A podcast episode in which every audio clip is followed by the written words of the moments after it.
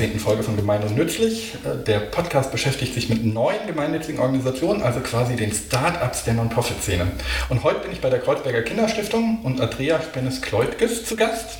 Wie am Namen schon erkennbar sind wir in Berlin-Kreuzberg, aber die Stiftung ist keinesfalls nur lokal, sondern engagiert sich zum Beispiel bundesweit für Auslandserfahrung von Jugendlichen ohne Abitur. Dazu sicher gleich mehr.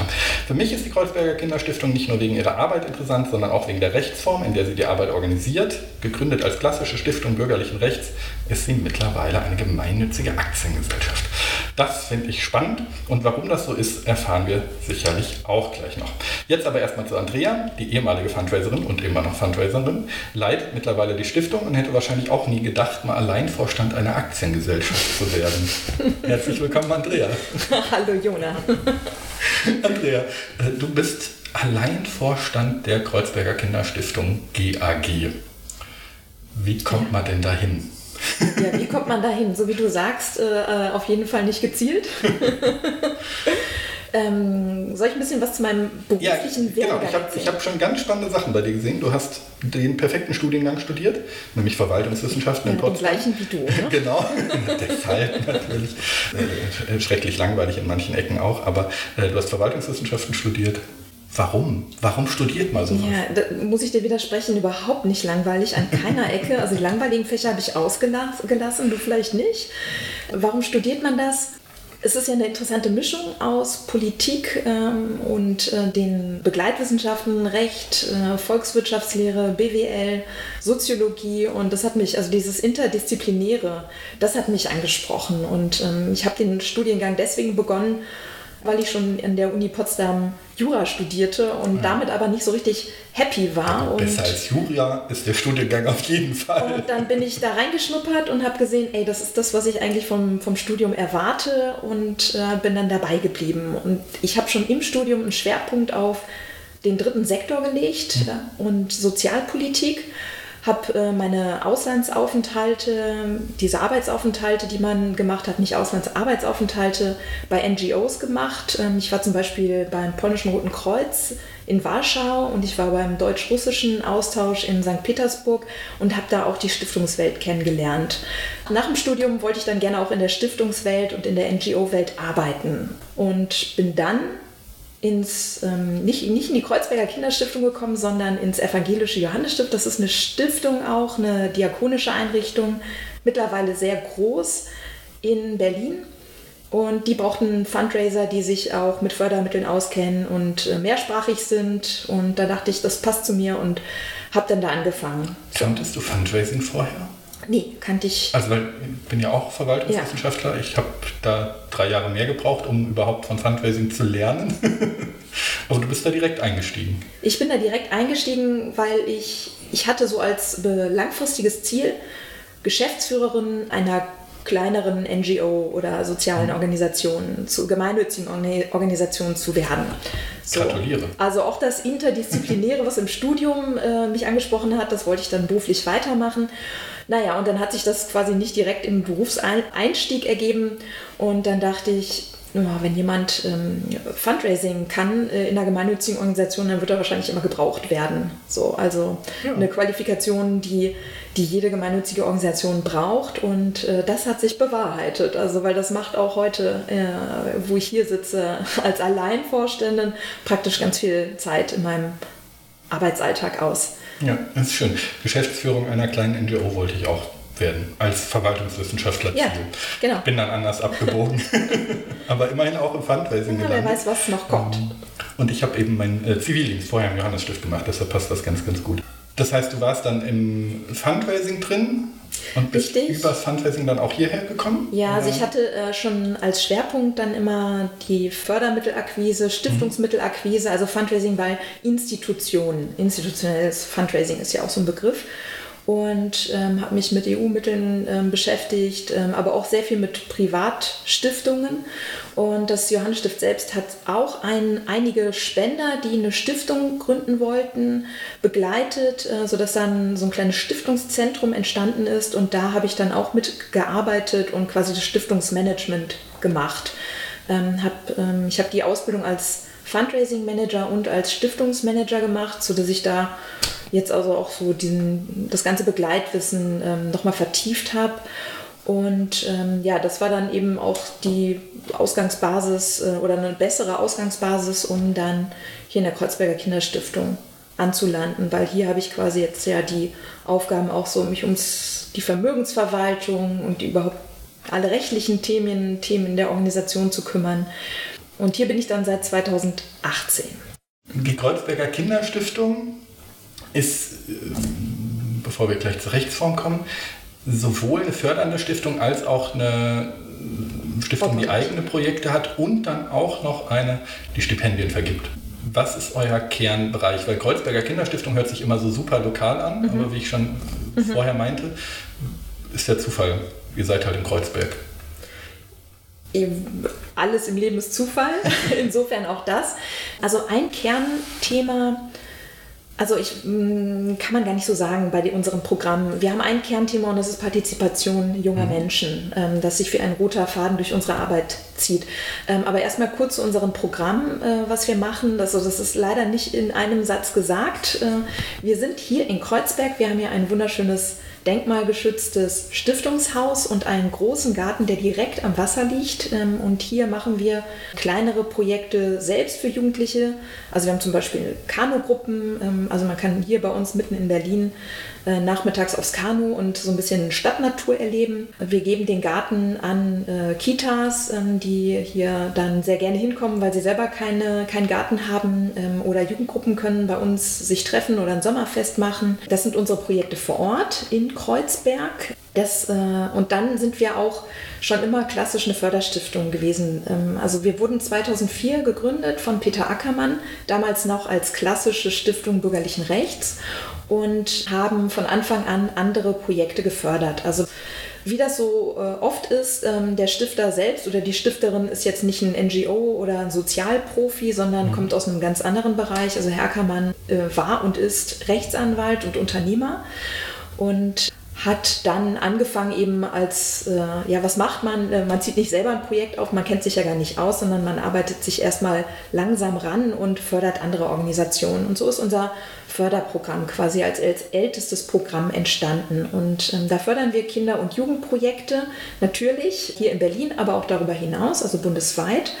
Und ähm, was wichtig ist, äh, die Kinder und Jugendlichen sollen sich halt möglichst viel selbst engagieren. Und am liebsten fördern wir bevorzugt Projekte von Organisationen, die von Jugendlichen geleitet werden. Also so mhm. ganz klassisch sowas wie die Pfadfinder.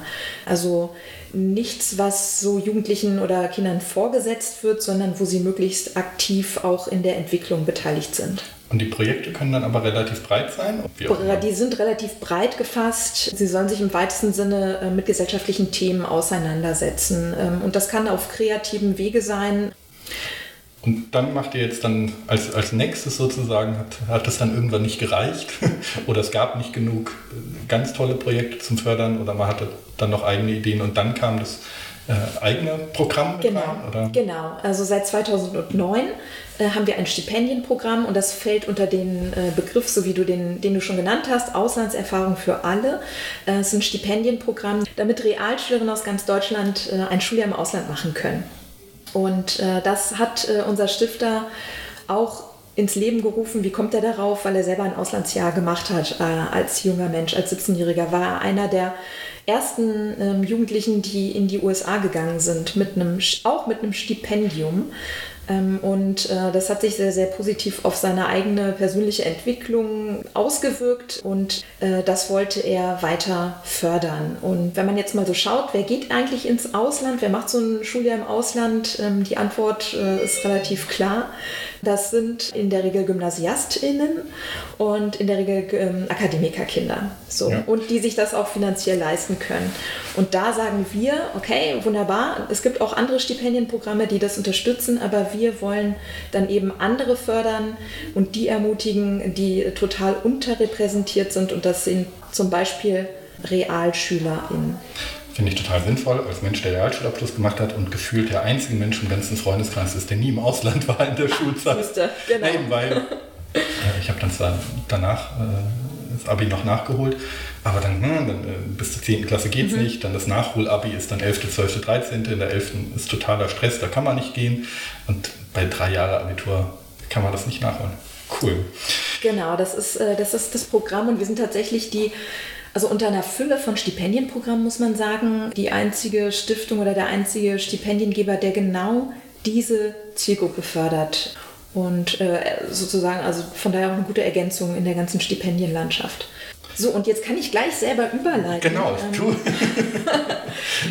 und zwar haben wir aus, also wir haben jetzt mittlerweile 600 äh, Stipendiatinnen gefördert. Ähm, und das heißt, wir haben einen Fundus von jungen Menschen, die sich engagieren die, sich, die wir gefördert haben, die einen Bezug haben zu unserer Stiftung und die nicht alle, aber wo viele gerne weiter irgendwas mit uns machen wollen und die wir natürlich auch an uns binden wollen. Und ähm, daraus ist die Idee entstanden, erstmal in dem Programm, in dem Förderprogramm Jugendliche einzubinden. Wir haben einen Jugendrat gegründet, weil unser Stifter gesagt und festgestellt hat ähm, und auch seine Vorstandskollegen, wir selber, wir werden immer älter, aber unsere Zielgruppe, die wird ja nicht älter. Das bleiben 10 bis 16, 18-Jährige, sage ich mal. Und unsere Lebenswelten, die rücken immer mehr auseinander. Und das Verständnis rückt auch immer ein Stück weit auseinander füreinander. Ähm, was, was bewegt eigentlich die Jugendlichen heutzutage? So, also so ein praktisches Argument für eine gute Stiftungsarbeit. Wer kann die eigentlich gut machen? Wer kennt sich denn da aus, was Jugendliche und Kinder heutzutage brauchen, was sie anspricht? Und da war die Antwort, naja, Jugendliche sind da vielleicht auch ganz gute Experten in eigener Sache. Und dann gab es auf der anderen Seite diese vielen äh, Stipendiatinnen äh, und die Idee, die einzubinden und dann passte das ganz gut zusammen. Und wir haben diesen Jugendrat gegründet. Genau, aber der Jugendrat ist erstmal so ein klassisches, man fragt die, ob das alles okay ist, was man macht. Die Gremium. sind äh, ein, das Entscheidungsgremium, das über die ähm, Projekte entscheidet. Ah, okay. Genau. Also dann auch schon nicht nur ein beratendes Gremium, Richtig. sondern auch direkt mit. Ja, das hat sich entwickelt. Ähm, natürlich äh, hat man erstmal so angefangen, ähm, so im kleineren Stil und dann waren das auch erstmal kleinere Summen, über die der Jugendrat entschieden hat. Mittlerweile ent entscheiden sie über alle Mittel in dem, in dem Budget und das sind äh, 80 bis 100.000 Euro im Jahr. Das ist wirklich viel Geld, das sich auf 30 bis 50 Projekte verteilt. Ähm, und also die Aufgabenstellung ist ganz klar. Sie sind wirklich ähm, die EntscheiderInnen ähm, für die Projektförderung und überlegen natürlich auch, wie man die Förderkriterien weiterentwickeln kann. Und äh, das hat sich in der Zeit auch wirklich so bewährt. Die Jugendlichen haben Selbstbewusstsein gewonnen und äh, am Anfang haben sie vielleicht an, an manchen Stellen noch gesagt, das und das Projekt, das können wir nicht so richtig einschätzen, das geben wir mal lieber an den Vorstand ab, die Entscheidung. Das passiert jetzt eigentlich gar nicht mehr. Also das meinte ich gerade, also dieser Unterschied zwischen so einem klassischen Zielgruppe darf irgendwie mitberaten, mhm. bis hin zu, okay, da hat der Vorstand ja dann wirklich auch einen Teil seiner klassischen Aufgabe abgegeben, äh, genau. in, in dem über Projekte entschieden wird. Genau. Und die, der Jugendbeirat sind alles ehemalige. Das also, sind oder äh, können sich da alle 15-Jährigen das ist, melden? Das ist äh, offen für alle Jugendlichen, die sich interessieren, ähm, die Interesse, Interesse haben an, an unseren Themen. Faktisch äh, sind das aber hauptsächlich ehemalige Stipendiatinnen. Und was sozusagen auch nochmal dazu beiträgt, dass wir auch hier eine Zielgruppe haben in diesem Gremium, das äh, auch von der Herkunft her äh, nicht so üblich ist, weil wenn man auf die wenigen Entscheidungsgremien guckt, die es so gibt irgendwo, Jugendparlamente, Wer sitzt denn da auch wieder? Naja, auch wieder klassischerweise eher die Gymnasiastinnen und weniger die von den anderen Schulformen. Also manche Mittelschulen haben ja noch nicht mal politische Bildung als Fach. Und da sozusagen ist das auch wiederum dann eine Stärke, die wir gut finden, obwohl wir natürlich auch äh, jeden einfach einladen, äh, dabei zu sein. Ja, aber es sind, wenn, wenn man die aktiv fragt, ja nochmal andere als die, die sich aktiv melden, wenn es eben einen klassischen politischen Jugendrat Und was natürlich gut funktioniert, ist äh, einfach die Tatsache, äh, die haben ein Stipendium von uns bekommen, die sind dankbar, ähm, die haben damit eine wahnsinnige Lebenserfahrung gemacht ähm, und äh, sie identifizieren sich jetzt mit unserer Stiftung und unseren anderen Themen und wollen was zurückgeben und äh, sind halt einfach motiviert, was zu machen. Und ähm, das ist ja ganz wichtig, äh, äh, wenn man Ehrenamtliche für eine Aufgabe gewinnen will, dass sie da irgendwie Wie lange dürfen die bleiben? Bitte? Wie lange dürfen die bleiben? Äh, ja, das ist eine gute Frage. Also jetzt, äh, jetzt seid ihr ja schon relativ, äh, ja. seid ihr jetzt keine fünf Jahre mehr alt, sondern schon ein paar Jahre älter. Jetzt müsste es ja erste Stipendiatinnen und Stipendiaten geben, die jetzt auch schon zumindest mal über 30 sind. Mm, ja, über 30, also die, die ähm, jetzt noch im Jugendrat sind und auch von Anfang an dabei sind, die sind jetzt so Mitte 20. Mhm. Und ähm, da ist es tatsächlich so, dass das die sich jetzt. Das Bundesministerium für Familie, Senioren, Frauen und Jugend und sagt, mit 27 ist genau. Schluss. Ja, also das sind, äh, bei uns wächst das alles organisch und die Frage stellen, wir stellen uns dann immer die Fragen, wenn sie kommen, also nicht immer, aber ähm, ist, wir haben kein starres äh, Alterskriterium, dann und dann äh, verlässt du bitte dieses Gremium. Ähm, und das ist jetzt auch wieder eine wunderbare Überleitung, weil wir ja äh, mittlerweile eben andere Formen haben, wo man sich weiter engagieren kann und Verantwortung tragen kann. Und das ist eben unsere gemeinnützige Aktiengesellschaft. Im gleichen äh, Zuge, äh, wie 2014, als auch der Jugendrat gegründet wurde, hat unser Stifter und haben sich die anderen Beteiligten, die Akteure in der Stiftung, weitere Gedanken gemacht, wie man Partizipation junger Menschen umsetzen kann, wie, wie wir da weitergehen können und sind, wie man das weiter in der Organisation umsetzen kann. Und äh, Herr Ackermann ist Gesellschaftsrechtler, also nicht nur Jurist, sondern auch sehr äh, versiert ähm, in, in verschiedenen Rechtsformen. Und Gesellschaftsrecht ist übrigens, wo wir zurück zu Jura und Verwaltungswissenschaften kommen, so der eine richtig spannende Bereich, weil es ja wirklich wie Lego-Spielen ist, wie man sich so seine Organisation dann zusammenwürfelt. Du bist ja auch Stiftungsmanagerin, ich habe auch mal Stiftungsmanager als Spaß gemacht, aber wo es dann vor allem darum geht, wie kann man das jetzt machen? Und gerade bei Stiftungen, ja. die ja nicht an Rechtsform gebunden ist, ist das ja wirklich spannend, was man da alles machen kann. Und wenn man das nicht nur macht, um Steuern zu sparen, sondern zum Beispiel eben um Beteiligung zu ermöglichen, hat man da viele Möglichkeiten. Wir hatten in der letzten Folge die, die Variante Genossenschaft mhm. äh, und dann eben auch gemeinnützige Genossenschaft, mhm. wo es auch darum ging, ähm, dann eben die ehemaligen Jugendlichen von einem Verein äh, noch mit äh, einzubeziehen. Und ihr seid bei einer GAG gelandet, bei einer gemeinnützigen Aktiengesellschaft als Beteiligungsform. Richtig. Ähm, das kann auch äh, ein Grund, ähm, warum wir da gelandet sind, äh, kann auch sein, dass Herr Ackermann selbst als Unternehmer die Aktiengesellschaft spannend und attraktiv findet. Ähm, natürlich gibt es äh, ganz viele Möglichkeiten, immer eine, eine, ähm, eine, Gesellschaftsform dann praktisch auszugestalten ähm, durch die Satzung ähm, oder den Gesellschaftervertrag, was auch immer. Wir sind dann irgendwie bei einer AG gelandet. Ähm, aber erst nochmal zurück zu der Idee, ähm, äh, warum überhaupt jetzt was anderes als eine mhm. Stiftung? Äh, was, äh, also der, der positive Grund war, wir haben eben diese vielen Jugendlichen, ähm, äh, die sich jetzt im Jugendrat engagieren, aber die eben auch noch an anderer Stelle mitmischen sollen. Und in einem Stiftungsvorstand Mitglied zu werden, ist eben sehr formal ähm, und das können auch nicht so viele sein. Und Eigentümer hat eine Stiftung schon mal gar nicht, ähm, die gehört sich ja selbst. Also schien das da von der Warte her nicht die richtige Rechtsform zu sein. Eine Stiftung ist halt auch überhaupt unflexibel. Also wer eine Stiftungssatzung ändern will, kann das nicht einfach mal so machen, sondern da muss immer die Stiftungsaufsicht das Ganze genehmigen und ähm, es wird dann auf den Stifterwillen geschaut, ob das dem Stifterwillen entspricht und ähm, dann kann man unter Umständen, auch wenn der Stifter selbst noch lebt und im Vorstand ist, äh, der damalige Willen war genau äh, nicht alles machen, weil ähm, es geht um den damaligen hypothetischen, wie auch immer, Stifterwillen. Also das ist schon irgendwie ja, toll, was sich menschlich, was die menschliche Kultur so hervorbringt an, an Regularien. So, und flexibel zu sein, äh, anpassungsfähig zu sein, das war auch eine Idee, die unserem Stifter und den Akteuren vorschwebte, weil die Welt sich einfach immer schneller wandelt ähm, und weil Menschen, die sich in der Organisation engagieren, äh, und Einfluss haben sollen, äh, dann nicht äh, so stark gebunden sein sollen an den Willen eines Stifters von damals. Hm. So. Und ähm, das waren also einige Gründe, da was Neues zu gründen. Und wir sind eben, also, oder warum jetzt eine Aktiengesellschaft? Ähm, es, ich sag mal so, es hätte ja auch eine Genossenschaft werden können, vielleicht, ähm, was äh, einfach an der Aktiengesellschaft attraktiv ist. Man kann relativ leicht Mitglied werden und auch wieder ähm, das Ganze verlassen. Man, kann, man kauft eine Aktie und man ver verkauft sie. Ja, aber es so. ist ja jetzt nicht per se niedrigschwellig, wenn ich irgendwo ich einkaufen muss für in dem Fall dann auch gerade jüngere Leute. Also kann man ja über den Preis natürlich regeln, aber es ist ja schon eine Kapitalgesellschaft, anders als jetzt ein Verein, der natürlich das klassische partizipative Modell wäre. Richtig, aber das, äh, das Finanzielle ist in der Regel bei uns ja komischerweise nicht die Hürde. Also ich sage mhm. erst mal so, ähm, wie unser Modell aussieht. Ähm, wir haben zurzeit 90 Aktien. Jede Aktie kostet 1000 Euro. Also das ist ein hoher Preis für einen jungen Menschen.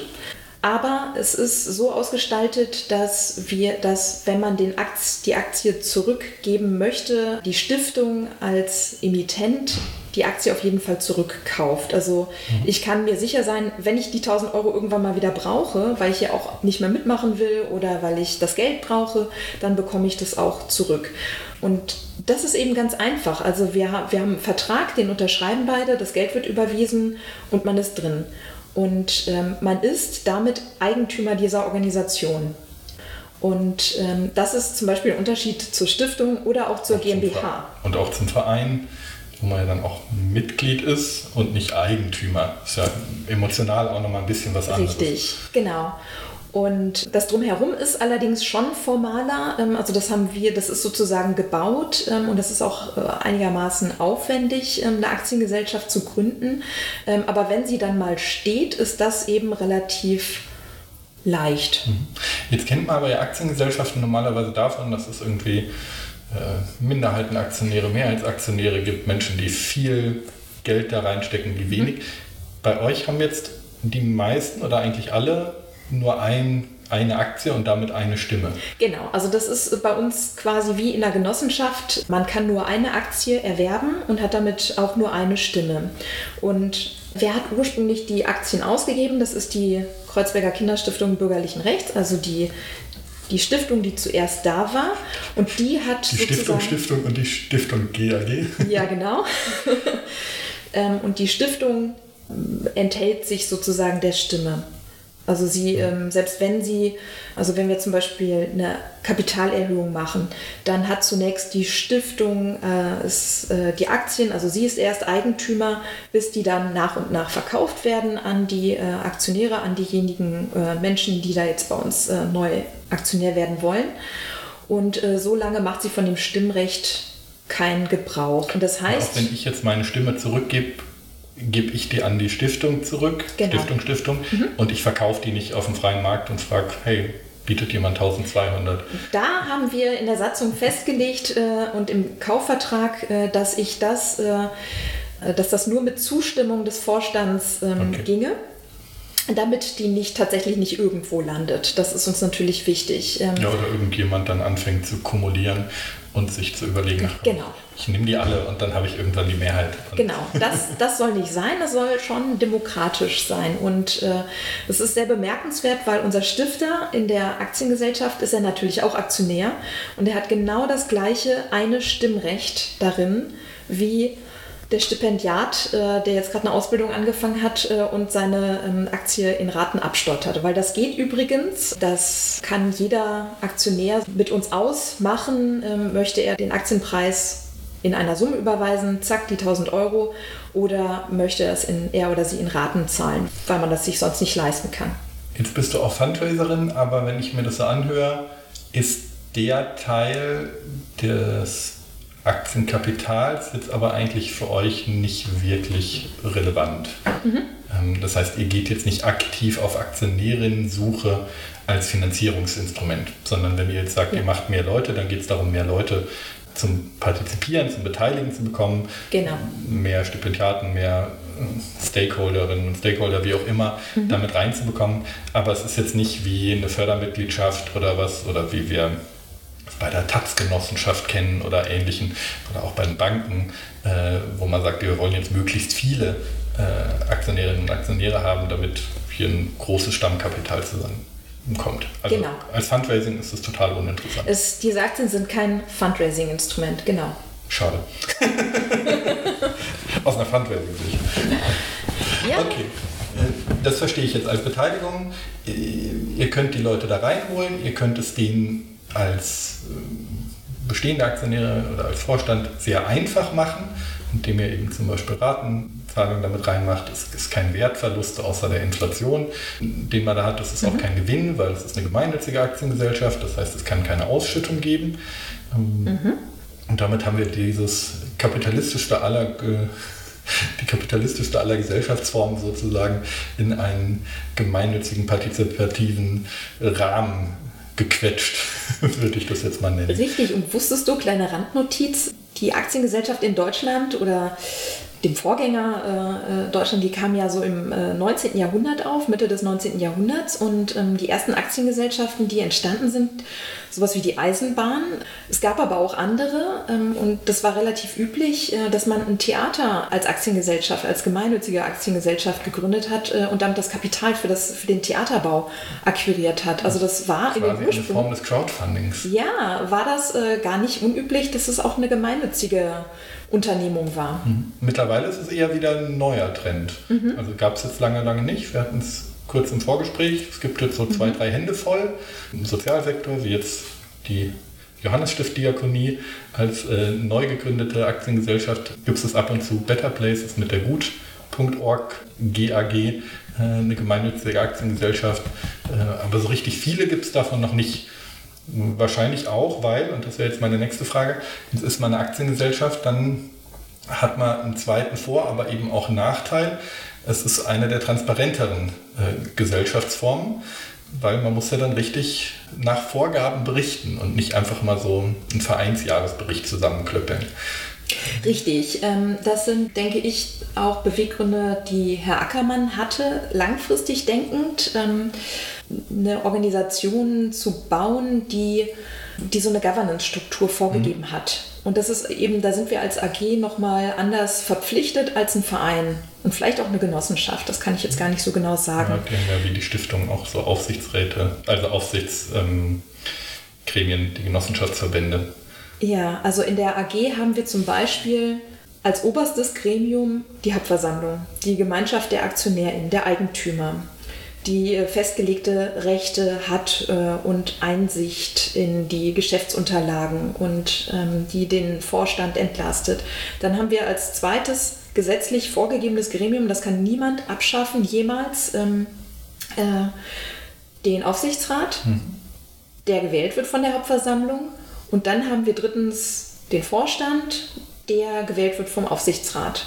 So, also da ist äh, so eine eine Transparenz drin, eine Kontrolle und es ist auch, die Nachfolge ist immer geregelt. Und das ist auch ein Unterschied zur Stiftung, weil ähm, das ist ja äh, durchaus in der Praxis vorkommt, dass es einen Stiftungsvorstand gibt, wo vielleicht ein, zwei, drei Leute sitzen, ähm, die sind alle sehr alt und dann wird der eine plötzlich geschäftsuntüchtig ähm, und der zweite fällt auch aus ähm, und dann gibt es gar keine Nachfolge mehr. Und dann gibt es noch nicht mal mehr die Möglichkeit, dass die schnell noch jemanden bestimmen. So, ähm, und das macht im schlimmsten Fall dann irgendwann die Stiftungsaufsicht. Richtig, ja. Und das ist wahrscheinlich für, für einen Stifter oder eine Stifterin das Schlimmste, was passieren das kann. Schlimmste, was passieren kann. Genau. Und bei uns gibt es halt die Hauptversammlung, die AktionärInnen, die den Aufsichtsrat wählen. Und äh, der besteht aus, also bei uns aus acht Mitgliedern. Also das ist auch nochmal äh, ein Fundus von Leuten, die einfach verfügbar sind und die den Vorstand berufen, kontrollieren. Also diese dieser Governance-Aspekt, der, der steckt da mit drin. Und äh, genau, wir haben sozusagen Berichtswesen, das vorgeschrieben ist. Du hattest es vorhin gerade kurz angedeutet mit der Flexibilität. Die Stiftung ist ja das unflexibelste aller Instrumente, was wir haben, sowohl strukturell, aber eben auch finanziell. Mhm. Ähm, das heißt, wir haben ja in den letzten Jahren einen man sagt immer so schon Niedrigzinsphase bis zu keine Zinsphase. In der Regel ist in Stiftungen ja Kapital irgendwo gebunden. Das heißt, der Stifter, die Stifterin gibt da einmal Geld rein. Und eigentlich war mal die Idee, alle Arbeit findet dann einfach aus den Kapitalerträgen statt. Jetzt sind die Kapitalerträge relativ gering. Ist das auch noch ein Vorteil? Jetzt ganz unabhängig zumindest davon, nicht als Stiftung organisiert zu sein, dass alle Gelder, die man in irgendeiner Form einwirbt, gespendet bekommt, zugestiftet bekommt, auch wenn es dann nicht klassische Zustiftung ist, dass es erstmal komplett verbrauchbar ist. Genau. Kann das, alles veräußern. Das, das sehen wir auch als Vorteil, dass wir da frei sind. Ähm, es ist natürlich unser Ziel, ähm, äh, möglichst viel Spenden und ähm, laufende Einnahmen zu haben aber ähm, wir sind eben nicht umgekehrt verpflichtet, das Stiftungskapital X zu erhalten und dann sozusagen das laufende Geschäft, wenn äh, die Erträge nicht so hoch sind, äh, her äh, herunterfahren zu müssen, sondern da sind wir tatsächlich flexibel und das ist für uns auch ein Vorteil. Wir hatten es gerade, die Stiftung ist theoretisch unveränderlich. Das heißt aber, ihr werdet die alte Stiftung ja auch nicht los. Also ihr könnt ja anders als jetzt bei einer GmbH, die man auch in eine Aktiengesellschaft umwandeln kann, selbst vereinigt kann man ja teilweise in, ich habe jetzt noch nicht gehört in eine GAG, aber in, in GmbHs umverwandeln, solange man in einer gemeinnützigen Rechtsform bleibt, unter Voraussetzungen und Bedingungen. Die Stiftung, und deshalb haben wir ja manchmal jetzt auch im Gespräch die Namensprobleme, die Kreuzberger Kinderstiftung Stiftung, die bleibt ja erhalten, theoretisch auf ewig. Mhm. Ähm, was ist deren Rolle? Also sie sind durch ihre Zielsetzung miteinander verknüpft und ähm, auch personell, weil der Stifter weiterhin Vorstand in der Stiftung ist. Mhm. Da habt ihr auch sozusagen großes Glück, ein, den ganzen Prozess mit einem noch lebenden Stifter durchzumachen. Ja. weil sonst wird es ja noch deutlich schwerer. Genau. Und ansonsten ist die Stiftung bürgerlichen Rechts, so, so ist bei uns der Jargon, also mhm. Kreuzberger Kinderstiftung Stiftung, ähm, Förderstiftung mittlerweile. Und wenn sich die Möglichkeit eröffnet, die beiden Organisationen zusammenzulegen, dann würden wir das gerne tun. Mhm. So, aber bisher ist das Stiftungsrecht ja so äh, nicht so ausgelegt, dass es da die Möglichkeit gäbe. Also vielleicht finden wir den Weg. Okay, aber die Stiftung ist nicht mehr Projektträger, gar nichts, sondern ist jetzt wirklich eine reine Förderstiftung. Genau, weil ja die Zielsetzung ist, dass über die Projekte, über die Programme unsere Zielgruppe mit entscheiden soll. So, und das kann sie ernstzunehmenderweise nur dann, wenn die Projekte auch in der GAG stattfinden. Mhm. So. Das heißt, da liegt jetzt einfach so eine Stiftung rum. Ja, sag ich mal so, ne? kommt ja häufiger vor. Äh, und hat dann die, die GAG als operationellen Arm und darf sich dann um Aktienemittierungen kümmern und äh, all solche schönen Dinge. Was glaubst du für, ja, ihr seid jetzt den Weg der GAG gegangen, auch weil ihr eben äh, jemand habt, einen Gründer, einen Stifter, der da schon sehr gerne an Rechtsformen rum äh, experimentiert. Das ist auf jeden Fall nichts für kleine Organisationen. Alleine schon wegen dem organisatorischen Rahmen. Also mhm. ist jetzt nichts für nichts fürs Ehrenamt, also für rein ehrenamtliche Strukturen nee, wahrscheinlich. Würde ich, würd ich nicht sagen. Glaubst du, das wird, wird noch mehr werden? Glaubst du, das ist ein also für euch ist es, glaube ich, ein gutes Modell, aber glaubst du, das ist ein Modell, was weiter Auftrieb bekommt? Wir sehen ja, ich habe leider keine Zahlen gefunden, wir sehen ja wirklich, dass GmbH-Gründungen stark hochgehen. Mhm. Aus meiner Küchenpsychologie heraus sicherlich auch mit dem Bedürfnis, so ein bisschen mehr Kontrolle zu haben, als man das im klassischen Verein hat äh, mhm. in der Gemeinnützigkeit. Und äh, die GAG ist ja dann sicherlich gerade für so Business People ein ganz nettes Modell, auch ihre Gemeinnützigkeit äh, mit zu organisieren, weil es, wie du vorhin meintest, mhm. das ist ja was Bekanntes, das kennen äh, die Leute, wenn wir jetzt in einem unternehmerischen Engagementbereich sind. Das ist bei euch ja jetzt nochmal sehr besonders mit der Form von Partizipation. Das ist, glaube ich, eher unüblich, das in der GAG zu machen. Absolut. Aber wenn wir jetzt über so Unternehmenspartizipation, unternehmensnahe Organisationen, Unternehmer und Unternehmerinnenkreise sprechen, dann ist es ja sicherlich ein Modell, was ganz attraktiv ist, weil wie bei eurem Stifter, das ist bekannt, da weiß man, es wird ordentlich äh, abgerechnet, ordentlich reported, da weiß man, es gibt äh, äh, eine gewisse Form von Governance-Strukturen und all diese Dinge. Meinst du, wir werden da mehr als drei, vier Handvoll in den nächsten Jahren sehen?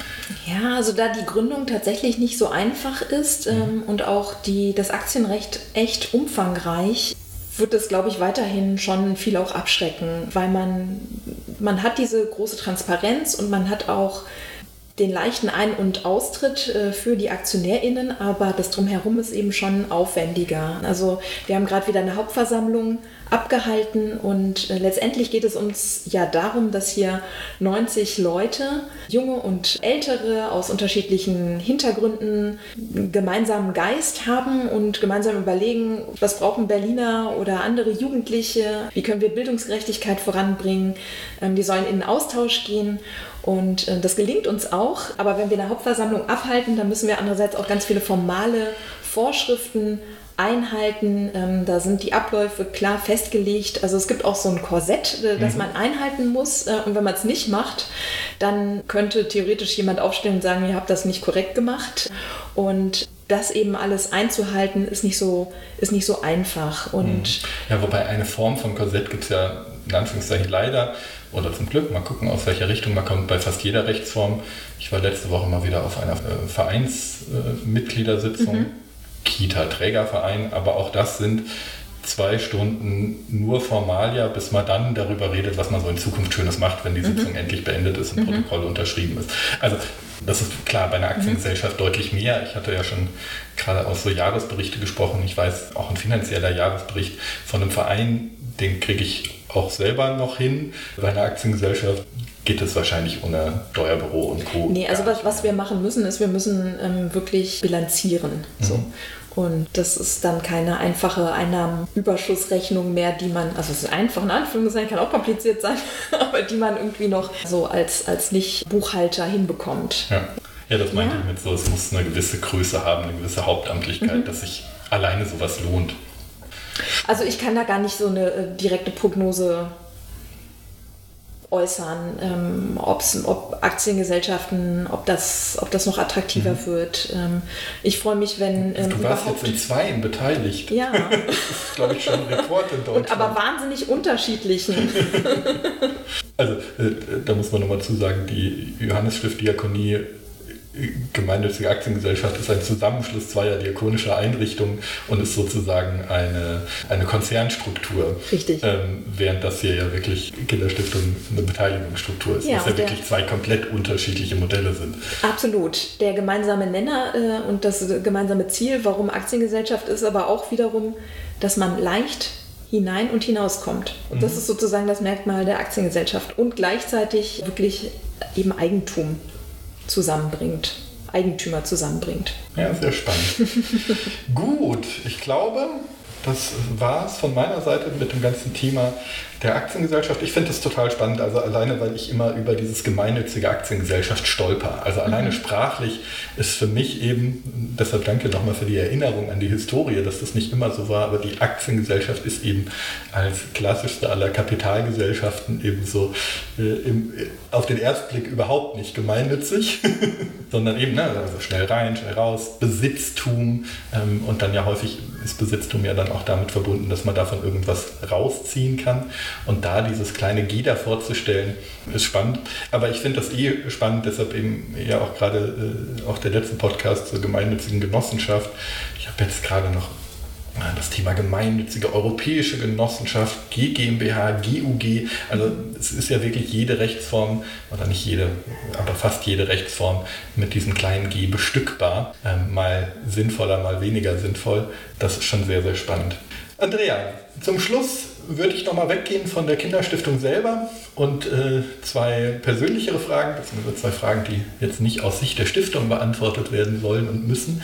Und zwar würde ich zum einen fragen, ich beschäftige mich hier mit neuen Organisationen und mit Organisationen, die irgendwas anders machen, sei es jetzt die Rechtsform, sei es ein Bereich, der bisher noch gar nicht da war. Ähm, wir hatten in einer der vorigen Ausgaben dann sowas wie die Finanzwende als Organisation mhm. in einem Bereich, wo es bisher einfach fast keine Organisation gab. Gibt es irgendwelche Organisationen, du warst ja jetzt auch schon in der einen oder anderen und kriegst äh, das mit. Gibt es irgendwo Organisationen, wo du denkst, die müsste man eigentlich mal noch gründen? Also ich habe ein persönliches Steckenpferd und zwar bin ich Mitglied, so nenne ich das mal, in der solidarischen Landwirtschaft. Mhm. Ich weiß nicht, ob du das Modell kennst. Ähm, ich kenne es, aber darfst genau, das gerne also, nochmal mit drei Worten Ja, mit drei erklären. Worten. Also okay, das äh, ein, ein Landwirt oder eine Landwirtin, Bäuerin, Bauer sucht sich äh, eine Gemeinschaft von Leuten, die direkt die Ernte abnehmen, die mhm. ähm, sozusagen Miteigentümer äh, der äh, eine solidarische Landwirtschaft bilden. Und das kann äh, unterschiedliche Rechtsformen haben oder auch gar keine spezifische. Und was, was ist das Solidarische daran? Ähm, der Bauer oder die Bäuerin bekommt halt ähm, von der Gemeinschaft einen, ähm, einen, festen Betrag finanziert und gibt dafür einen Anteil der Ernte an diese Leute ab. Mhm. Und das, das kann ja bis hin zu klassischen Anstellungen von Landwirten durch die Konsumenten sein.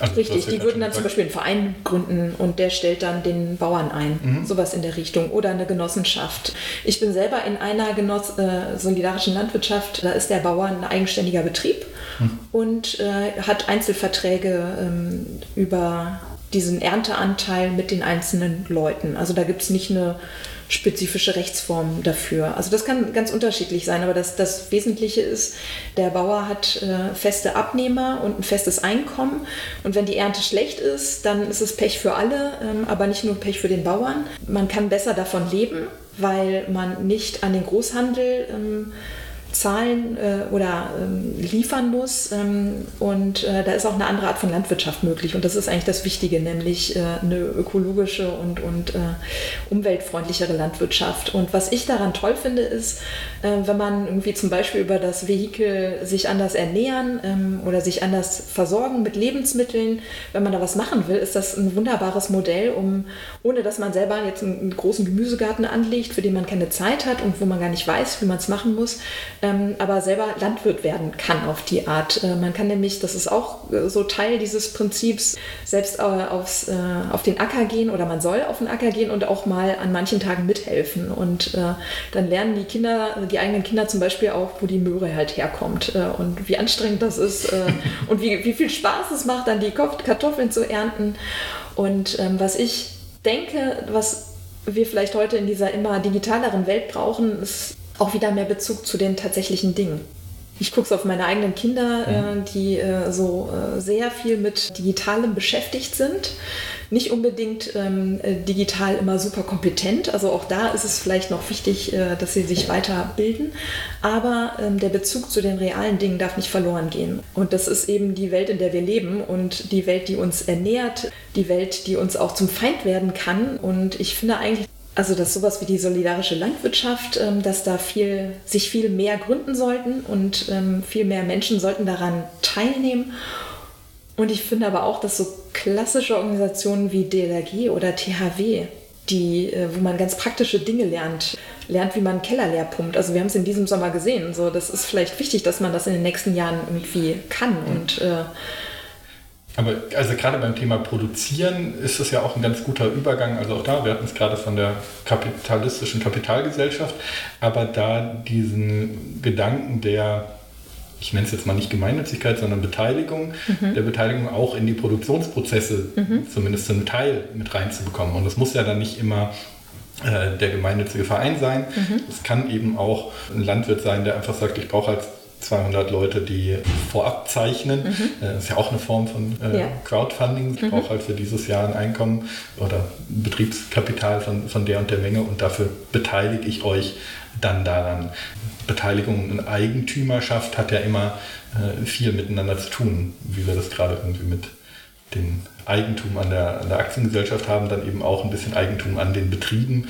Und zwar jetzt nicht immer nur im Sinne von, dass da tausend von Genossinnen und Genossen dabei sind, aber dass man mitbekommt, was da passiert und dass man sich ein bisschen mit verantwortlich fühlt sozusagen. Richtig, genau. Und indem man es halt auch wirklich kennenlernt. Mhm. Ja, und, und das finde ich das Wichtige. Also unsere Welt wird immer flüchtiger und ähm, wir haben immer mehr Informationen und andererseits beschäftigen wir uns immer weniger mit Dingen wirklich in der Tiefe. Und äh, das finde ich, das muss eigentlich wieder zurückkommen. Und äh, das kann man, wenn man eben in so einer Organisation mitarbeitet und Miteigentümer ist oder, oder wie auch immer, kann man das wieder lernen. Und das finde ich eigentlich ganz wichtig, dass Menschen wieder mehr sich Zeit nehmen, sich mit den realen Dingen zu beschäftigen. Mhm. Okay, also mehr landwirtschaftliche Beteiligungsbetriebe, nenne ich es jetzt mal ganz Ja, das jetzt als ein Beispiel. Äh, mhm. Aber auch, weil ich, ich habe halt bei der Frage nachgedacht, dachte, mir fehlen gar nicht so viele Organisationen oder Themen ein, die man neu gründen muss, sondern eigentlich ist mir einfach, ähm, oder habe ich mir gedacht, man müsste auch wieder mehr Zeit haben, sich äh, wirklich damit zu beschäftigen. Und nicht nur mal so flüchtig, sondern wirklich ähm, ein Verständnis zu entwickeln, weil ich das Gefühl habe, wir haben immer weniger Verständnis, ja. was in die Tiefe geht. Ich hätte großes Interesse an einem solidarischen Bäcker in der Nähe. Ähm, Sein Trauerspiel, die Backwarenproduktion. aber eben auch da, ne, mitbekommen, was passiert. Nicht alles selber machen zu müssen, aber so zum Teil mhm. äh, zumindest zu wissen, wo der Schmerz ist, zu wissen, wo äh, der Spaß ist, zu wissen, was dahinter steckt und warum manche Dinge so funktionieren. Ganz oder genau. nicht funktionieren. Die praktische Sendung mit der Maus. Sehr gut. Und dann äh, die letzte Frage, die geht so ein bisschen darin über, vielleicht ist auch die Antwort dieselbe, ist dann die Frage, welche andere Organisation oder Organisationen, gerne auch bis zu drei, du gerade so beobachtest, die eben vielleicht nicht das DRK sind oder so, nicht die großen Alteingesessenen, sondern wo du denkst, oh cool, die machen irgendwas Tolles, die machen irgendwas Besonderes, die machen irgendwas total Wichtiges, was aber vielleicht jetzt noch nicht jedem so bewusst ist. Naja, also da würde ich unsere solidarische Landwirtschaft nennen, die heißt Mhm. Speisegut. Wo sitzen die? Die äh, sitzt sogar in Spandau. Das heißt, das Gemüse kommt äh, von äh, Berliner Stadtgebiet. Für uns als Berliner, also eine interessante Sache. Äh, Es kommt noch nicht mal aus dem anderen. Nee, du bist ja Brandenburger, aber Ich ich, bin Berlinerin und äh, näher kann es gar nicht sein. Ähm, also Speisegut jetzt als eine Organisation, als ein Beispiel. Ähm, ja, und dann nochmal ein ganz anderes Thema, ähm, das, was, was ich sehr wichtig finde, ist, dass unabhängiger Journalismus betrieben wird. Und deswegen finde ich sowas wie Korrektiv äh, eine wichtige Sache. Ja, da schließen sich auch wieder gleich zwei Kreise. Zum einen hatten wir in einer vorherigen Ausgabe das Thema gemeinnütziger Journalismus noch schon mal. Also äh, Korrektiv hat es ja nach wie vor sehr schwer, äh, gemeinnützig zu sein, weil das eigentlich in Deutschland nur über den Zweck der Bildung geht äh, und äh, Journalismus an sich noch nicht gemeinnützig ist. Ähm, da gibt es ein schönes Bündnis, das dafür kämpft. Dazu gibt es eine Ausgabe. Und das andere, äh, die gemeinnützige Europäische Genossenschaft, von der ich gerade gesprochen habe. Das ist eine Genossenschaft, die versucht, gemeinnützigen europäischen unabhängigen Journalismus zu machen. Also gemeinnützig, europäisch, unabhängig und Journalismus. Äh, gleich so vier dieser Schlagwörter. Oh ja, in der heutigen Welt ganz schwierig. Große Ziele. gleich vier dieser Schlagwörter Ja. äh, abgefrühstückt. Ähm, äh, und äh, ja, mit allen Vor- und allen Nachteilen. Und weil du vorhin sagtest, dass du ja dann auch äh, Auslandsjahr zum Beispiel in Polen gemacht hast, ähm, diese Schwierigkeit nach wie vor des länderübergreifenden Journalismus da in den Bereich des unabhängigen Journalismus nochmal mit reinpackt und das sozusagen noch weiter verkompliziert. Ja, oder auf der lokalen Ebene. Also was haben wir, wo haben wir eigentlich noch äh, wirklich qualitativ guten Lokaljournalismus? Ähm, also das war früher, finde ich, noch eindeutiger. Mittlerweile haben wir sogar schon, finde ich, auch auf den höheren Ebenen immer weniger qualitativ guten Journalismus. Also das Problem hat sich schon auf ausgeweitet, aber auf der lokalen Ebene finde ich, ist es schon länger irgendwie echt ein, ein Vakuum irgendwo. Genau, aber da kann ich sehr empfehlen, äh, die Folge zum Thema gemeinnützigen Journalismus und warum das notwendig ist. Andrea, vielen, vielen Dank und äh, noch ganz viel. Spaß hier im schönen Kreuzberg auf wirklich einem der schönsten Büros, die man in Berlin haben kann.